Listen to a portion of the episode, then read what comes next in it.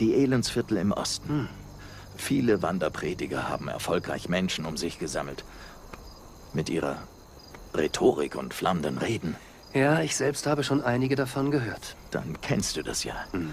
Aber noch nie hat jemand zu einem Gelähmten gesagt, er soll aufstehen und gehen. Und schon gar nicht ist das tatsächlich geschehen. Und was folgerst du daraus? Ich glaube, dass du nicht alleine handelst. Niemand kann das tun, was du tust, ohne mit Gott zu sein. Oder direkt von ihm zu kommen, von Gott. Und was sagt man in der Synagoge zu dieser Ansicht? Ja. was der Grund ist, warum wir hier sind, um diese Zeit. Was noch? Was sollen wir durch deine Ankunft sehen?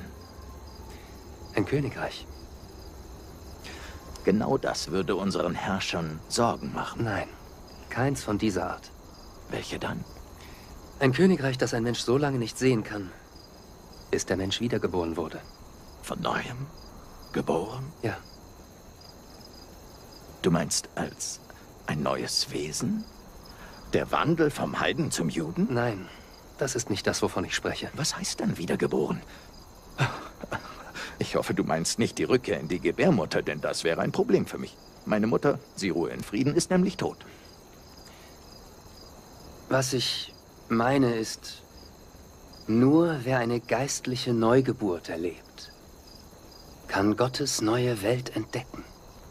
Menschen können nur Menschen in die Welt setzen. Und was aus dem Geist geboren ist, ist Geist. Dieser Teil von dir, das muss zu neuem Leben erweckt werden. Wie soll sowas möglich sein? Du bist ein Lehrer Israels und verstehst diese Dinge nicht? Ich versuche es, Rabbi. Ich weiß. Ich weiß. Hörst du das? Was? Hör zu. Was hörst du? Den Wind? Woher weißt du, dass es Wind ist? Weil ich ihn fühlen kann. Und weil ich ihn höre. Weißt du, wo er herkommt? Nein. Weißt du, wo er hingeht? Nein.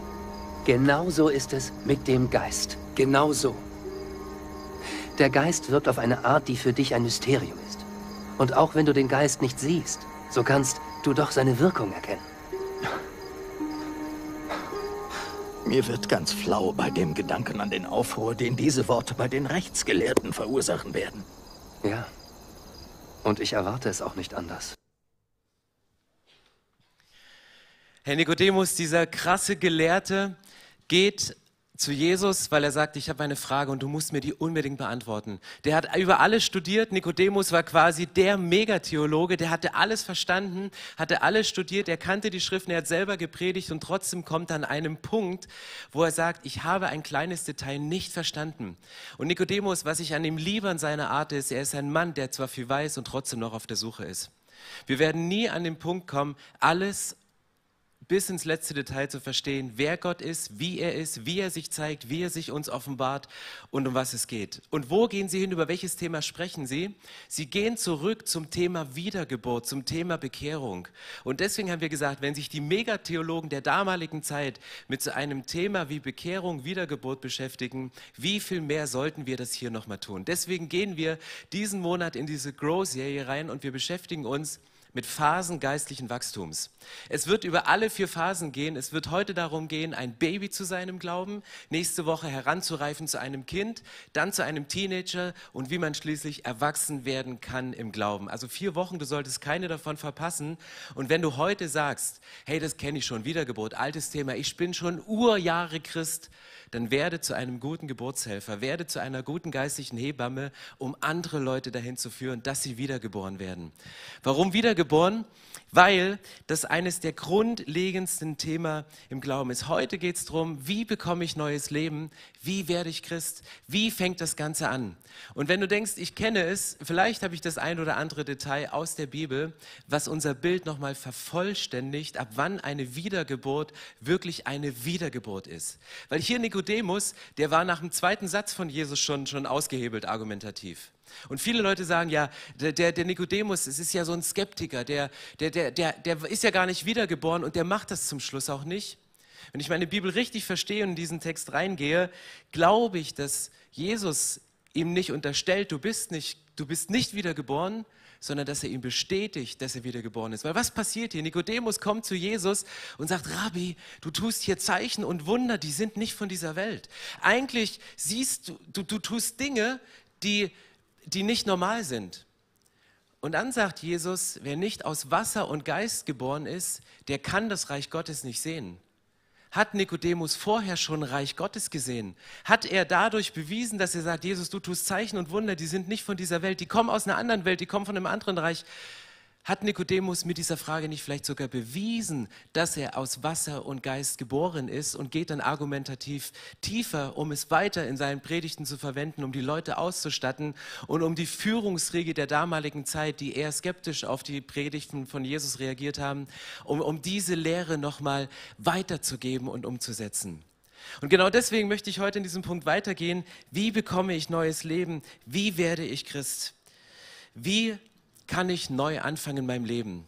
Und für diesen Moment, dass du dein Leben Jesus gibst, gibt es ja so unterschiedlichste Begriffe. Ich weiß nicht, ob je nachdem, wie ihr äh, groß geworden seid, ob ihr aus Süddeutschland, aus dem Piet Kong kommt, pietistisch geprägt, wie nennt man es? Es gibt so Worte unter Christen, Bekehrung sein Leben Jesus übergeben, Frieden mit Gott schließen. Kennt ihr diese Formulierung? Also ganz unterschiedliche Dinge, die alle einen Moment kennzeichnen, dass ein Mensch sein Leben verändert und unter die Herrschaft von Jesus stellt.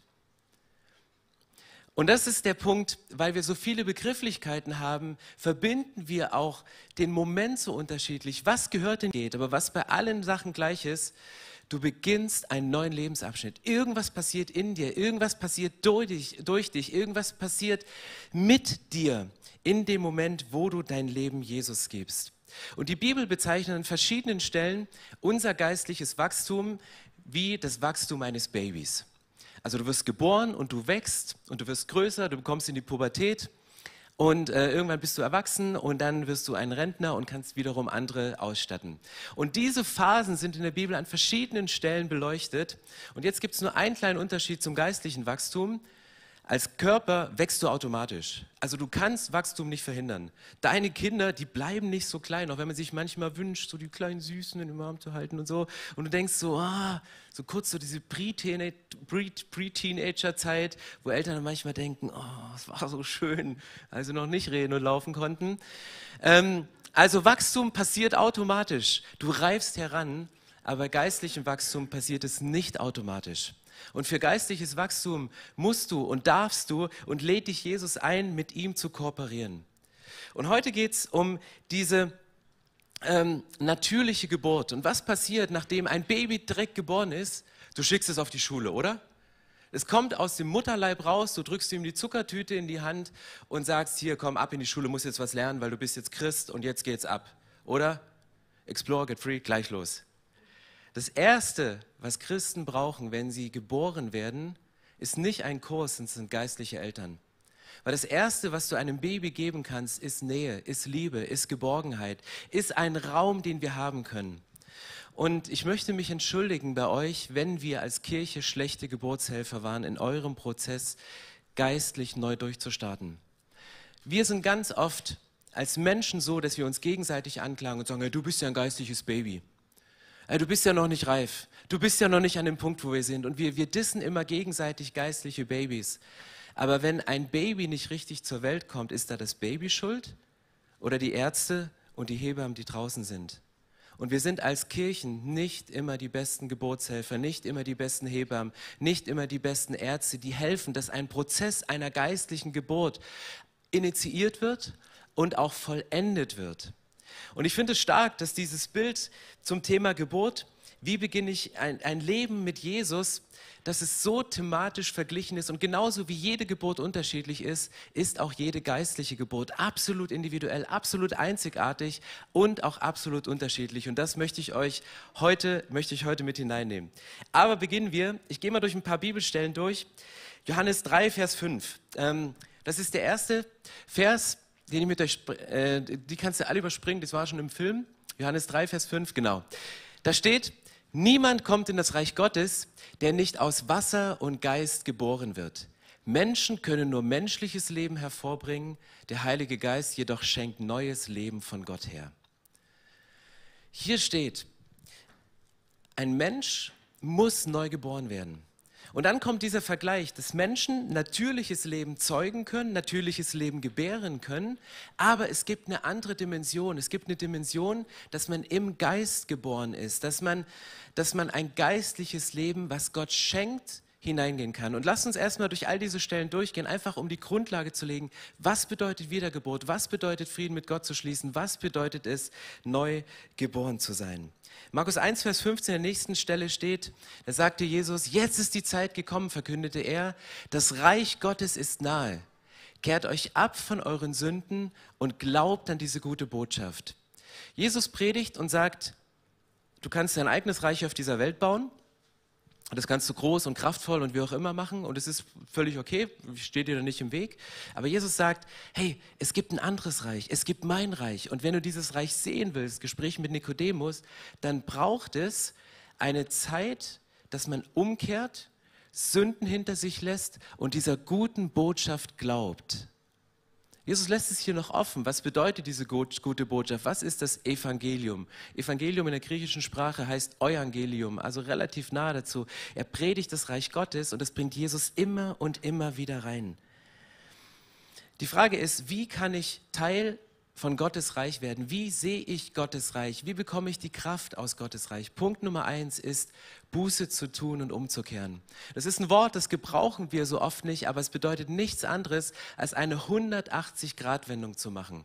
Ich habe mich mal in einer Predigt ähm, so oft widersprochen. Ich habe immer von einer 360-Grad-Wendung erzählt. Immer 360 Grad. Und viele Christen machen eine 360-Grad-Wendung. Die sagen, Jesus, ich will mit dir leben, aber leben genauso weiter. Gehen in dieselbe Richtung. Es sind 180 Grad. 360 meine ich. 180 Grad eine neue Richtung, einen neuen Blickwinkel. Römerbrief sagt, ein neues Denken einzuschlagen und zu sagen, wenn du neu denkst, dann denkst du anders, dann denkst du nicht mehr von dem menschlichen Reich in das Reich Gottes hinein, sondern du denkst aus dem Reich Gottes in dein Reich, in deine Lebenswelt, in, die Reich der Menschen, in das Reich der Menschen hinein. Deswegen Buße tun, umkehren, die Richtung deines Lebens zu verändern, Jesus als Chef auf dem Thron deines Lebens zu sitzen. Das ist eine Formulierung, die kenne ich aus der Kinderkirche, aber was heißt das, dass Jesus auf dem Thron ist? Wer sitzt auf dem Thron? Thron, der trifft die Entscheidung. Und es runtergebrochen in unsere Welt. Wer trifft bei dir die Entscheidung? Die Emotionen, die gerade da sind? Die Gefühle, die du hast, die Umstände, andere Menschen, die eine starke Meinung lautstark äußern dir gegenüber, in welche Richtung du gehen sollst, in welche Richtung sich dein Leben entwickeln soll? Oder gehst du mit Jesus ins Gespräch und fragst ihn und sagst, Jesus, in welche Richtung soll ich gehen? Was ist der nächste Schritt für mein Leben? Und das ist der Unterschied, wenn du sagst, Jesus sitzt auf dem Thron meines Lebens. Das heißt, die gute Botschaft, das Evangelium, also zuerst Buße tun, das zweite, das Evangelium glauben, hier kommt Glaube dazu. Und jetzt geht es weiter in der Bibel, Markus 16, Vers 16, hier steht, wer glaubt und sich taufen lässt, wird gerettet werden. Wer aber nicht glaubt, wird verurteilt werden einfach Jesus, ich liebe ihn für seine Einfachheit, Schlichtheit und Klarheit. Und er sagt, Riesenchance für dein Leben, wenn du umgekehrt bis Buße getan hast, wenn du glaubst an das Evangelium, an die Botschaft der Bibel und wenn du dich taufst, dann bist du gerettet. Wer aber nicht glaubt, wird nicht gerettet werden. Da ist die Bibel schwarz-weiß. Da gibt es keine, keine Grauzonen, da gibt es keine Schattierungen, sondern sagt einfach, glaube nicht, glaube. Auch wenn es ein Prozess ist, in den Glauben hineinzuwachsen, aber mit dem Punkt, wenn du an Jesus glaubst, bist du gerettet und du wirst nicht verloren gehen. Und das ist eine geniale Botschaft für uns heute. Und Jesus bringt hier einen Zusammenhang ähm, von, von Wasser und Geist. Apostelgeschichte 2, Vers 38. Und ähm, da steht, tut Buße, Und jeder von euch lasse sich taufen auf den Namen Jesu Christi zur Vergebung eurer Sünden und ihr werdet die Gabe des Heiligen Geistes empfangen. Jetzt kommt noch ein vierter Aspekt dazu, der ein wesentlicher Aspekt von Wiedergeburt von uns Menschen ist. Buße tun, umkehren, zu glauben, sich taufen zu lassen und mit Heiligem Geist erfüllt zu werden. Und diese vier Sachen, diese vier Sachen, die gehören zusammen für eine vollständige Wiedergeburt. Und jetzt gibt es unterschiedlichste Stellen in der Bibel und die Apostelgeschichte, die ist voll davon. Wie ist denn die Reihenfolge davon? Wie muss das passieren? Wie sieht eine Taufe im Heiligen Geist aus? Wo muss eine Taufe sein? Muss die an einem öffentlichen See sein? Darf die in einem Taufbecken sein? Ähm, darf die in einer Badewanne sein? Ich war früher so oft als Kind Zeuge, wie Menschen in einer Zinkbadewanne getauft worden sind. Berührendste Momente, weil ich denke, wir hatten doch nichts anderes. Aber dann hat man halt eine Zinkbadewanne genommen und es ging. Deswegen die Frage ist, wie läuft denn die optimale Geburt ab? Ist die immer gleich? Keine Ahnung, ob du schon mal bei einer Geburt dabei warst oder das einfach dir in deiner Fantasie vorstellen kannst. Keine Geburt ist gleich und deswegen ist auch keine Wiedergeburt gleich. Aber gibt die Bibel ein Schema, das zuerst, das als nächstes, dann das und zuletzt das? Das gibt sie nicht unbedingt. Sie sagt nur, diese vier Aspekte sind wichtig für eine komplette Wiedergeburt, für einen kompletten Neuanfang, für die Sicht eines, eines Theologen wie Nikodemus, um das Reich Gottes zu verstehen und neu geboren zu werden. Ich gehe mit euch mal ein paar Stellen rein. Ähm, Apostelgeschichte 8, Vers 36. Ein Äthiopier liest die Bibel, jemand, der Gott und die Religion und die Judentum überhaupt nicht kannte. Er ist in seiner Kutsche unterwegs, irgendjemand hat ihm die Bible-App empfohlen, bibleserver.com, und er liest in dieser Bibel und dann kommt jemand vorbei, der sich mit der Bibel auskennt, der Jesus persönlich kennt und sagt, sag mal, verstehst du überhaupt, was du da liest? Und er sagte, nee, überhaupt nicht. Und dann legt er ihm diese Schriften aus und während er ihm erklärt, was die Bibel bedeutet, sagt dieser Äthiopier, ähm, sie kommen an einem Gewässer vorbei und er sagte, ja, hier ist Wasser, kann ich mich nicht taufen lassen. Also wirklich spontan in dem Moment sagte, ey, ich lass mich jetzt taufen. Bumm, ich habe es alles verstanden, ich, ich habe es kapiert. Da lagen keine langen Zeiträume von Reife dazwischen. Als ich jünger war, also klein, jung, ganz jung, da, da wurde immer drauf gewartet, bis man genügend reif ist, um sich taufen zu lassen. Hatte er Zeit zu reifen? Der Äthiopier, der war mit seiner äh, 300 PS Kutsche da unterwegs und, und hat es verstanden und sagte, ja, ja, warum soll ich mich nicht taufen lassen? Und sie steigen aus und, und er wird getauft. Also mega Momente. Sie stiegen ins Wasser, Philippus taufte ihn. Und jetzt möchte ich euch nochmal mit hineinnehmen in einen Punkt, weil diese vier Punkte, vielleicht können wir sie nochmal nebeneinander auflisten, alle vier Buße zu tun, zu glauben, zu taufen und Empfang des Heiligen Geistes gehören zusammen für eine vollständige Wiedergeburt. Aber wie läuft das jetzt? Ich nehme euch mal mit in eine Chart, weil die große theologische Frage ist immer, wenn du diesen Ablauf hast von diesen vier Punkten, was davon ist denn jetzt Gottes Teil und was ist unser menschlicher Anteil? Also gerade Glaube, die Bibel sagt, ey, kehrt um, tut Buß und glaubt an das Evangelium. Da steckt ein absoluter Imperativ drin. Die Aufforderung, dass du eine Entscheidung treffen sollst für ein Leben mit Jesus.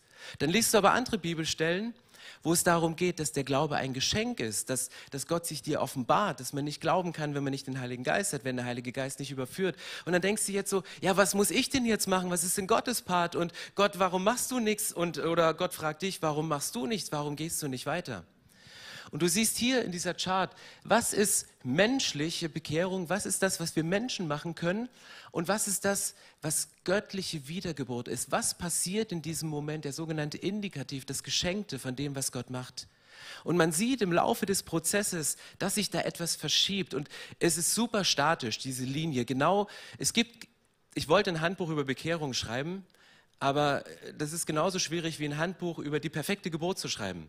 Das ist bei dem einen so, bei dem anderen so, aber diese Linie soll nochmal deutlich machen, die ist nie so gerade, die ist nie so trennscharf. Es soll nur deutlich machen, dass es in diesem Prozess, dass du wiedergeboren wirst und ein Christ wirst, dass du in diesem Prozess, dass es einen Anteil von dir gibt und einen Anteil von Gott. Und die ändern sich auch mengenmäßig und intensitätsmäßig. Bei der Buße zum Beispiel. Du triffst als Mensch die Entscheidung, aber Gott gibt diesen Initialfunken. Gott berührt dich irgendwo. Im Gottesdienst, bei einem Gebet, unter der Woche.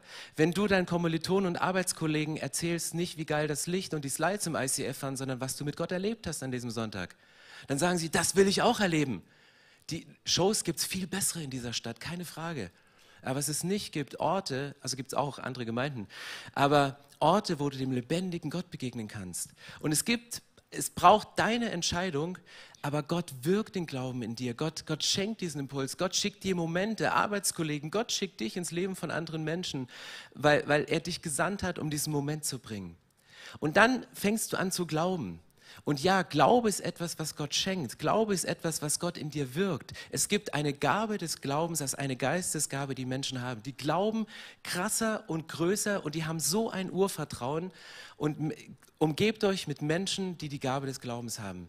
Die können dich so herausfordern in deinem persönlichen Glauben. Und dennoch werden wir herausgefordert an manchen Stellen von Gott, hey, glaub das jetzt. Geh jetzt mit dem Bewusstsein, dass das, was in der Bibel steht, wirklich wahr ist, in ein Gebet hinein, wenn du für Kranke betest, in eine Situation hinein, wenn du mit Menschen sprichst. Geh da hinein in diese Situation, bringe deinen Anteil mit hinein. Dann kommt Taufe. Auch hier, Taufe wird gewirkt ähm, durch Jesus. Und es gibt verschiedene Taufen in der Bibel. Es gibt die Taufe des Johannes, das war eine Taufe, die äh, zu, zu, zum Reinigen von Schuld kam. Und Jesus sagt, ich löse die Taufe des Johannes ab. Und diese Taufe, die ihr Menschen macht, ist eine Taufe, es ist ein Bekenntnis in der sichtbaren, in der unsichtbaren Welt. Und es ist ein Symbol, es ist ein Zeichen, aber es ist auch nicht nur ein Symbol. Weil in der Taufe passiert was Grundlegendes mit dir. Allein, dass du vor deinen Freunden bekennst, dass du Christ bist, in dem Moment, wo du untertauchst, wo du wieder hochkommst, ist das signifikante Ereignis, wo du dich darauf beziehen kannst, wenn du später in Anfechtung kommst. Bekehrung, also der Moment, wo du jetzt sagst, ich habe ein Übergabegebet gesprochen, habe die vier Symbole durchgebetet zu Jesus, danke, dass du mich liebst, bitte vergib mir meine Sünden, heile meine Verletzungen, Du bist als Jesus Chef in meinem Leben und ich möchte ab jetzt eine Ewigkeit mit dir leben. Dieses Gebet habe ich als Teenager so oft gesprochen. Bei jeder Konferenz, die irgendwie möglich war, bei jedem Aufbruch, der irgendwie da war, bin ich nach vorn gegangen. Wann immer der Worship gepasst hat und die richtigen Akkorde gespielt worden und ich berührt war, bin ich vor. Und ich könnte jetzt nicht sagen, ich habe mich bei der Konferenz, bei der Konferenz oder als ich da bei dieser Freizeit, äh, bei der Singefreizeit vorm Bett gekniet habe, mich bekehrt weil es so viel und so oft war. Und ich glaube auch, dass du dich nicht nur einmal in deinem Leben bekehren darfst, sondern das jeden Tag neu machen musst. Und jeden Tag eine Entscheidung für Jesus treffen musst, ob du mit Jesus durch diesen Tag gehst oder ohne Jesus durchgehst. Aber an was ich mich erinnern kann, ist der Tag meiner Taufe weil ich spüre das Wasser. Ich sehe mich als Teenager mit dem weißen Kleid, relativ unangenehm in dem Alter damals, aber ich sehe mich in dieses Wasser hineinsteigen. Ich sehe den Chor, der noch singt, äh, während wir wieder hochkommen. Dieses Ereignis habe ich so präsent vor Augen und das, was in dem Moment passiert ist, hat mein Leben verändert und ich kann mich darauf berufen, wenn ich jetzt in Situationen komme, wo der Feind anklopft und, und Anfechtung bringt und sagt, ey, geh, hör auf, wenn ich gegen Versuchung kämpfe, wenn Momente kommen, wo du merkst, es geht nicht mehr, dann kann ich mich darauf berufen und sagen, es war die Taufe. Gott, ich bin mit dir verbunden und ich lebe ja nicht aus eigener Kraft, sondern aus deiner Kraft. Und deswegen ist die Taufe so ein entscheidendes Ereignis. Und es bleibt aber bei der Taufe nicht stehen, sondern es geht weiter zum Geistesempfang, dass du mit Heiligen Geist erfüllt bist. In allen Stellen, um die es hier ging, ging es darum, dass Menschen für die Leute gebetet haben, in die Hand aufgelegt haben und sie haben den Heiligen Geist empfangen. Wie kannst du den Heiligen Geist empfangen? Wie funktioniert das? Vielleicht hast du damit schon Erfahrungen gemacht, für dich mega positive Erfahrungen. Vielleicht hast du damit aber auch ganz weirde Erfahrungen gemacht, weil du sagst, oh, das war so schräg, damit konnte ich überhaupt nicht umgehen. Was passiert in dem Moment, wo jemand für dich betet, dass du mit Heiligem Geist erfüllt wirst? Meistens ist das gekoppelt an die Taufe, dass man danach betet, dass Menschen mit Heiligem Geist erfüllt werden. Was passiert und was immer gleich ist in der Bibel, dass Menschen anderen Menschen die Hand auflegen. Und hier wiederum, was ist menschlicher Anteil, was ist göttlicher Anteil? In dem Moment, wo du mit Heiligem Geist erfüllt wirst, kommt der Heilige Geist in dein Leben und Gott stattet dich aus mit Begabung. Er gibt dir übernatürliche Begabung, Geistesgaben. Das ist noch ein komplett anderes Thema, über das wir wieder mal predigen könnten, hatten wir schon gemacht, aber es ist ein mega interessantes Thema. Und das heißt, was ist dein Anteil? Dein Anteil ist, dein Herz zu öffnen und aufzumachen und sagen, Jesus, ich öffne mich, bitte erfülle mich mit deinem Heiligen Geist. Und dann, es ist wie ein Glas Wasser zu trinken. Du nimmst ein Glas Wasser, du setzt es an den Mund, das ist dein Teil, und dann trinkst du dieses Wasser und dieses Wasser verschwindet in deinem Körper und dieses Wasser versorgt deinen Körper, dein, das, das Wasser macht in dir etwas. Das Wasser ist lebensnotwendig für deinen Körper. Und was passiert jetzt in dem Moment, wenn jemand für dich betet, dass du den Heiligen Geist empfängst? Ganz unterschiedliche Dinge passieren. Und ich gehe gleich noch mal rein in verschiedene Schritte aus der Apostelgeschichte. Was, was passiert? Was heißt dieses aktive Empfangen? Es gibt verschiedene Dinge. Vielleicht betet jemand für dich und du fängst auf einmal an, das sagt die Bibel, in einer anderen Sprache zu sprechen.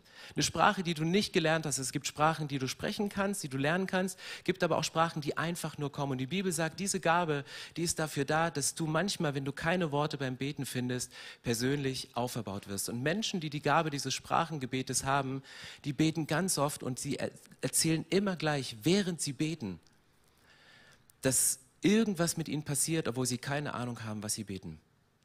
Es muss aber nicht dieser alleinige Indikator des Sprachengebets sein. Es kann sein, dass du von Gott eine übernatürliche Weisheit bekommst. Es kann sein, dass du die Gabe der Prophetie bekommst, die Gabe der Unterscheidung der Geister. Die Liste der Geistesgaben ist so groß, aber das wird aktiviert in dem Moment, wo Menschen für dich beten, dass du mit dem Heiligen Geist erfüllt wirst.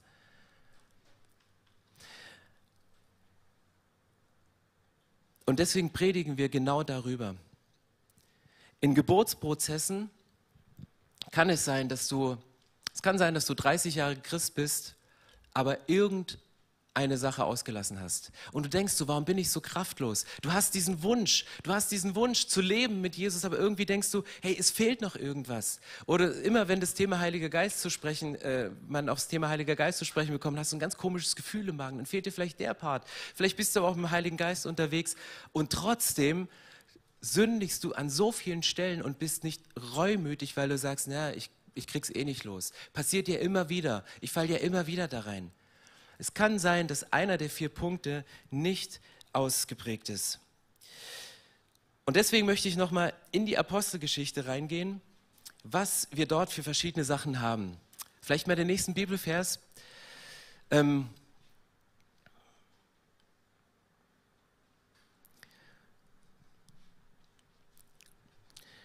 Oder davor noch, das mache ich kurz als Storytelling. Ich muss, muss, muss, muss auf die Zeit gucken. Das, ich mag das Thema. Oder? Suchi lacht. Genau, äh, nee, cooles Thema. Ähm, also, Apostelgeschichte.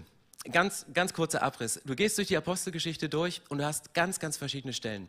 Äh, Stelle Nummer eins, äh, Apostelgeschichte 2, Petrus predigt und, und Petrus, ähm, das ist so das Schema, wo man denkt, so muss es passieren. Petrus predigt, Menschen tun Buße, Menschen entscheiden sich für Jesus, sie stehen auf und lassen sich taufen. Habe ich vorhin schon drüber gesprochen, über diese Stelle. Ganz normaler Ablauf, so ein Standardablauf, und den wünscht man sich. Und viele sagen, genauso muss es sein, genauso muss es funktionieren und es ist immer gleich. Es gibt aber auch andere Stellen in der Bibel, wo, wo Leute auf einmal hinkommen und ähm, auf einmal feststellen, ähm, ja, aber die Stelle muss ich bringen, ihr braucht den Zusammenhang. Ähm, Oh, ich habe sie sogar nicht gebracht. Genau, jetzt doch Storytelling. Ähm, dass, dass Leute hinkommen und sagen, ihr seid getauft ähm, und Bekehrung und auf einmal stellen die Leute fest, ey, hier fehlt noch eine gewisse Sache. Einmal gibt es diesen super schönen Standardablauf, der funktioniert, aber einmal passiert es auch, dass Petrus predigt und während er noch predigte, sagt die Bibel, kommt der Heilige Geist auf die Menschen herab und auf einmal völliges Durcheinander, auf einmal völliges Chaos in der Situation. Und Petrus sagt, äh, können wir noch nicht machen, bin noch gar nicht fertig mit meiner Predigt, jetzt kann der Heilige Geist, kannst du noch nicht kommen und so. Also so ein Ausnahmezustand, auch das passiert. Und das kann passieren, damit kann man rechnen, das ist richtig. Aber das allein zu stellen, dass der Heilige Geist nur so wirkt, dass er immer spontan, dass er immer alles unterbricht, dass er immer alles durcheinander bringt, dass immer alles chaotisch ist, das ist auch nicht die Theologie. Aber es fehlt, der Heilige Geist ist wie Nikodemus rauskriegt, sagte, hey, hörst, spürst du den Wind? Ja, du kannst ihn nicht greifen, der ist, der ist da. Du spürst ihn auf der Haut und es ist gut. Aber in dem Moment, du weißt, dass es passiert. Und das rechne ich der Souveränität Gottes groß an, dass er sagt, hey, ich entscheide, wann ich es wie mache, was die Menschen brauchen, ob sie ein wirklich eine signifikante Manifestation brauchen, um für sich zu wissen, das war der Moment, als, dass ich mit, als ich mit Heiligem Geist erfüllt worden bin, oder dass sie innerlich spüren, ich habe diese Gabe und diese Gabe wächst und diese Gabe reift und im Laufe des Jahres wird diese Gabe immer und immer größer. Und jetzt Apostelgeschichte 19, letzte Stelle. Äh, erklärt Paulus, sagte, die Taufe des Johannes war eine Taufe der Umkehr zu Gott. Oder äh, nochmal ganz kurz die vorhergehende Folie. Genau. Während Apollos sich in Korinth aufhielt, reiste Paulus durch die Gegenden im Landesinneren. Schließlich kam er nach Ephesus, wo er eine Gruppe von Gläubigen vorfand. Und er stellt die Frage, Paulus kommt rein und sagt, es ist eine coole Truppe hier, aber irgendwas ist komisch, irgendwas passt hier noch nicht. Und dann stellt er die Frage, habt ihr den Heiligen Geist empfangen, als ihr gläubig wurdet, fragte er sie. Nein, antworteten sie, wir wissen gar nicht, was du damit meinst. Wir haben noch nicht einmal gehört, dass es einen Heiligen Geist gibt. Worauf seid ihr denn getauft worden? erkundigte er sie. Sie erwiderten auf die Taufe des Johannes. Paulus sagte, die Taufe des Johannes war eine Taufe der Umkehr zu Gott. Doch Johannes selbst hat die Menschen aufgefordert, an Jesus zu glauben, der, wie er sagte, nach ihm kommen würde. Sobald sie das hörten, ließen sie sich auf den Namen von Jesus dem Herrn taufen. Als Paulus ihnen danach die Hände auflegte, kam der Heilige Geist über sie und sie redeten in anderen Sprachen und weissagten. Hier eine Situation, hier war ein Church Planting, hier war eine Gemeindegründung. Die Leute waren mit Jesus unterwegs, da ging bereits die Post ab, die haben Gottesdienste und Kleingruppen und Explorer Get Free, die haben alles gemacht. Und trotzdem kommt Paulus hin und sagte, hey, hier fehlt was. Irgendwie ist, ist die Kraft, der, der Antrieb, der Fokus, es ist hier nicht benannt, aber Paulus wird in seiner Gabe als geistlicher Leiter gespürt haben, dass noch was fehlt. Und dann fragt er nach, was fehlt? Lebt ihr in Sünde und müsst ihr umkehren? Braucht ihr mehr Glauben? Braucht ihr mehr Lehre, um besser glauben zu können? Und hier stellt er fest und sagt, hey, es fehlt die Erfüllung mit dem Heiligen Geist. Und dann betet er dafür und das passiert. Die Leute sprechen in anderen Sprachen, die Menschen weissagen. Wenn du Apostelgeschichte durchgehst und das vielleicht noch strukturierter machst, als es im Moment gerade in meinem eigenen Kopf ist, dann stellst du unterschiedlichste Stellen fest und wie und wann die Dinge passieren. Und genau wie ein Geburtsprozess immer unterschiedlich ist, ist deine geistliche Wiedergeburt ganz individuell und ganz unterschiedlich. Aber was immer dazu gehört, sind diese vier Dinge. Du machst eine Umkehr und sagst, das mache ich ab heute nicht mehr und dafür mache ich das. Du fängst an zu glauben und nimmst es ernst, was Gott sagt. Du glaubst, dass diese Worte in der Bibel wahr sind und du handelst so, als wären diese Worte wahr. Probier das mal eine Woche aus. Nimm mal einen Bibelvers und handle das, was dieser Bibelvers dir für diesen Tag sagt. Handle mal einen Tag so auch wenn es dir schwerfällt, auch wenn es völlig andere Prinzipien sind als die, die wir Menschen leben würden. Wenn du noch nicht getauft bist, dann melde dich an zur Taufe. Letzte Woche, das muss ich kurz als Testimony erzählen, wir hatten letzte Woche so viele Taufmeldungen wie selten in einer Woche. Und ich, ich kriege die auch immer, weil ich freue mich immer darüber, weil ich sage, ähm, ich muss keine Listen füllen, aber ich freue mich über jeden Menschen, der sich für die Taufe anmeldet. Deswegen sind es die schönsten E-Mails, die ins Postfach kommen, wenn jemand auf unsere Webseite geht, das Taufformular ausfüllt und sagt, ich interessiere mich für die Taufe. Und letzte Woche kamen so viele Taufen, Taufanmeldungen rein. Ich habe gesagt, hey, das geht doch gar nicht, Gott. Ich predige doch erst nächsten Sonntag drüber. Nächste Woche, da müssen mindestens doppelt so viele kommen. Gott, das ist so ein bisschen Petrus-Geschichte. Gott macht schon lange, bevor man drüber redet, bringt er diese Dinge in Präsenz, bringt er sie ins Bewusstsein. Und ich weiß nicht, ob ihr letzte, vor zwei Wochen hier wart, als wir die Kindersegnung hatten von Haiders und ich in einem Nebensatz erwähnt habe, dass die beiden regelmäßig unsere Folien machen und die Slides vorbereiten. Und ich schicke ihnen wie standardmäßig Donnerstagabend die Slides hin und sage, hey, hier schön. Und dann kriege ich die Rückmeldung, ähm, einer der Verse, die sie diese Woche auf Leinwand gebracht haben, war genau der Vers, der sie die Woche davor dazu bewogen hat, sich taufen zu lassen. Und sie hatten sich bereits vor Donnerstag angemeldet, beide am 1. Oktober hier in der Kirche taufen zu lassen. Und das ist so ein Moment, wo ich glaube, dieses eine Wort von Gott, diese eine Begegnung, dieser eine Satz, diese eine Berührung, die bringt dich dahin, dich taufen zu lassen. Und deswegen heute, wenn du einen typischen Jesus-Moment erwartest, muss ich dich leider enttäuschen. Weil heute gibt es nicht einen typischen Standard-Jesus-Moment, sondern du darfst für dich selber überlegen, was ist für dich heute dran. Und du hast diese vier Möglichkeiten. Du kannst heute Buße tun. Du kannst Buße tun, indem du sagst, es gibt diese Sache in meinem Leben, da möchte ich umkehren. Das möchte ich nicht mehr machen. Du kannst zu unserem Kreuz gehen Du kannst einen Zettel nehmen und kannst diese eine Sache aufschreiben, zerknüllen, klein machen und irgendwo in dieses Holz hineinpressen, im vollen Bewusstsein, Jesus, du hast mir vergeben. Die Wunde, die du aufschreibst, du wirst sie heilen. Und dann nimm dir etwas mit, wo du sagst, ich gehe natürlich in eine neue Richtung. Das gebe ich ab, das mache ich nicht mehr, aber dafür laufe ich in dem. Wenn du zum Beispiel das Thema Wut oder Jähzorn abgibst, weil du sagst, du hast dich nicht unter Kontrolle, dann nimm dir Sanftmut mit. Genau das Gegenteil. Das ist Buße.